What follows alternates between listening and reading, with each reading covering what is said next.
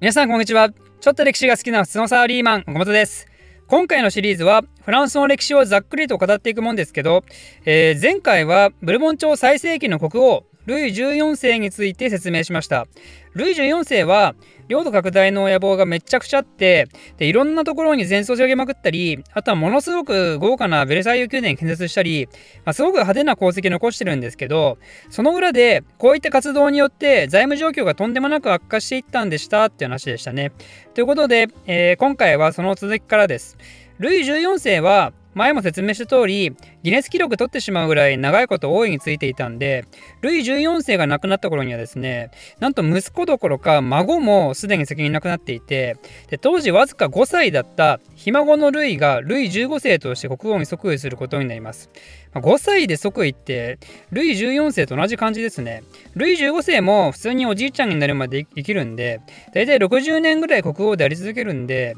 まあ、ルイ14世ほどではないにしてもこの人もこの人でかなり在年数長いんです。ね。で、えー、そんなルイ15世がフランス国王となった時この時点ではすでにフランス財政は危機的状況にあってしかも運が悪いというかフランス経済にさらに追い打ちをかけたのがこの時期にですねミシシッピバブルっていう世界三大バブルの一つがフランス国内で起こってフランス中が阿鼻共感となるんですね。このミシシッピバブルっていうのはジョン・ローっていうスコットランド人によって引き起こされたものなんですけど実は私この事件の解説動画も作ってるんで、まあ、興味ある人はぜひ見てみてください。で、えー、そんなこんなでフランスは混乱を続けながらもその後最小となったフルリーっていう人の時代にはなんとか国は安定しだしたんですがだけどフルリーが亡くなると宮廷内の権力争いが激しくなったりそして国内だけでなくついに対外戦争がまた起こり出します。1740年にですね、オーストリア・ハプスブルッケの神聖ローマ皇帝カール6世が亡くなって、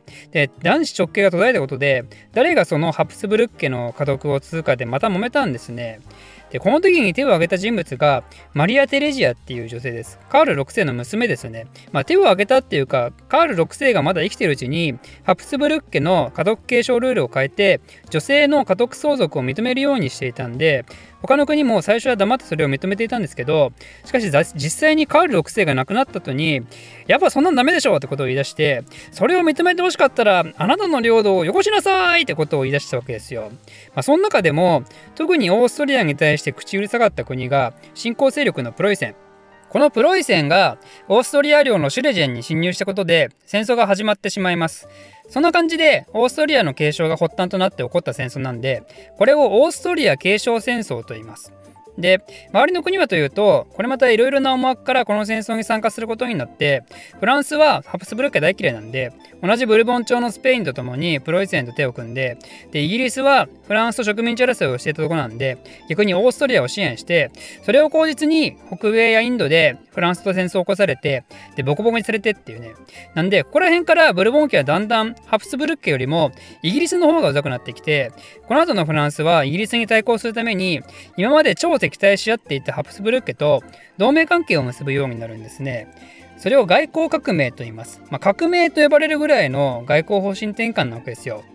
で、オーストリア側にしても、この同盟にはもちろんメリットがあって、オーストリアの大陸における一番の敵っていうのが、この頃はプロイセンになってきていて、プロイセンとオーストリアで、先ほども言ったシュレジェンっていう地域の取り合いをしていたんですね。で、プロイセンはオーストリアに勝つために味方を探してイギリスに接近していて、なんでイギリスとプロイセンっていうフランスとオーストリアの目の敵コンビが仲良くなったんで、フランスとオーストリアも、まあ、それに対抗するために必然的に仲良くなったと。まあ、さらに、ロシアもオーストリア勢力に加担して、この2つの勢力で戦争をしたのが7年戦争っていうもんですね。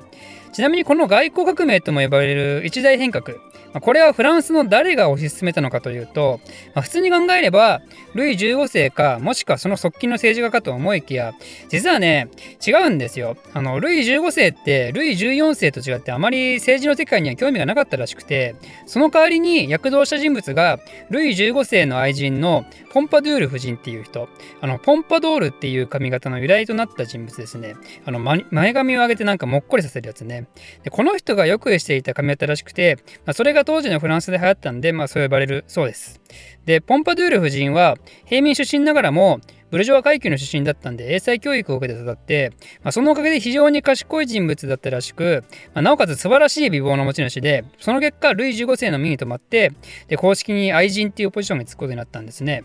で、バリバリに政治世界に介入をしていって、ついには実質的な最小とまでなってしまうんですけど、7年戦争のフランス、オーストリア、ロシアの同盟は、この人の意向が非常に反映されてるんですよね。で、面白いのが、この同盟を組んだ時の各国の関係者は実は全員女性で、フランスがポンパドゥル夫人、オーストリアはマリア・テレジア、そしてロシアもエリザベータっていう女性皇帝だったんですね。なんでこの3人による同盟関係を3枚のペチコート作戦とか3枚のペチコートの陰謀とか言います。ペチコートっていうのは、えー、女性がスカートの下に履く下着の一種ですね。なんでこの時代は女性が歴史を大きく動かしたとも言えるわけですよ。で、その結果が発生したのが先ほども言った7年戦争だったわけですけど、それと同時並行で北米で行われていた戦争がフレンチ・インディアン戦争で、でインドで行われたのがプラッシーの戦いと第3次カーナティック戦争ですね。なんで、この時点でも多くのヨーロッパ諸国が戦争に参戦していて、なおかつ戦場はヨーロッパだけでなく、植民地のある他の大陸でも大規模に行われているんで、世界が一体化していくことに合わせて、さながら世界大戦の様相を呈し出してるわけですよ。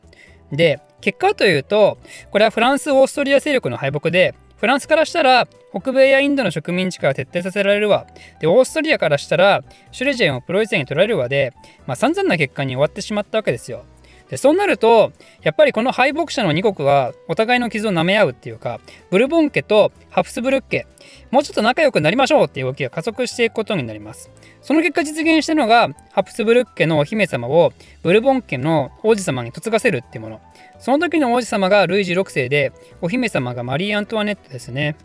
この2人が1770年7年戦争敗北後の7年後に結婚をすることになります、まあ、ただこの話って実はここに至るまでそんなにストレートに展開してなくてルイ16世って最初はマリー・アントワネットの結婚相手候補になってなかったんですよ。というのも彼には兄がいてルイ16世が王位につくとはもともと考えられてなくてなんでそのお兄さんとマリー・アントワネットが結婚する予定だったんですね。だけど残念ながらお兄様は婚姻話の途中で亡くなってしまってなおかつ自分のお父さんもその後すぐに亡くなってしまったんで突然ルイ16世が次の国王として上り出てしまったんですよね。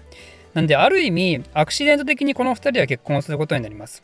この2人の結婚が、あの、夫婦生活にまつわる話については、いろいろエピソード残っていて面白いんですけど、まあ、それについては話すと長くなるんで、いずれまた別シリーズでやるとして、えー、この2人が1770年に結婚した4年後、ルイ15世が天然痘にかかって亡くなってしまうんで、えー、1774年、ついにルイ16世が国王として登場することになります。ルイ16世といえば、フランス革命ですね、フランス革命。まあ、この人はフランス革命を経験して最終的にギロチンで処刑されるっていう大変悲惨な目に遭った国王とも言えます。これは、えー、前何かの動画でも説明しましたけど記録で残っている範囲で言うと公の場つまり民衆の目の前で民衆の意思によって処刑された国王って世界史上でも2人しかいなくて1人がイギリスのチャールズ1世もう1人がこのルイ16世ということになります。それほど国王の処刑っていうのはとんでもない事件なわけですよ。まあ、もちろん性的とか身内による暗殺とか、まあ、そういうのはいくらでもありますけど、国王を殺せって国民が団結しだして、その当時の社会において合法的な手段で国王処刑を取り決めて、そしてその処刑がパブリックに、まあ、ある意味熱狂的に取り行われるっていうのは、それほど歴史を見ても類がないわけですよ。まあ、ルイ16世なだけに。うん。でまあそれまでねあの絶対君主として君臨してで民衆からは畏敬の念を持たれていたブルボン王家に果たして一体何が起きたのか。それまでの常識を根本からぶち壊したフランス革命とは一体何だったのか、まあ、今回はちょっと早い気がしますが、えー、キリがいい感じなんでこの続きはまた次回。お楽しみに。Twitter やってます。岡本の非生産的な日常に興味のある方は岡本歴史で検索してぜひフォローよろしくお願いします。ではまた。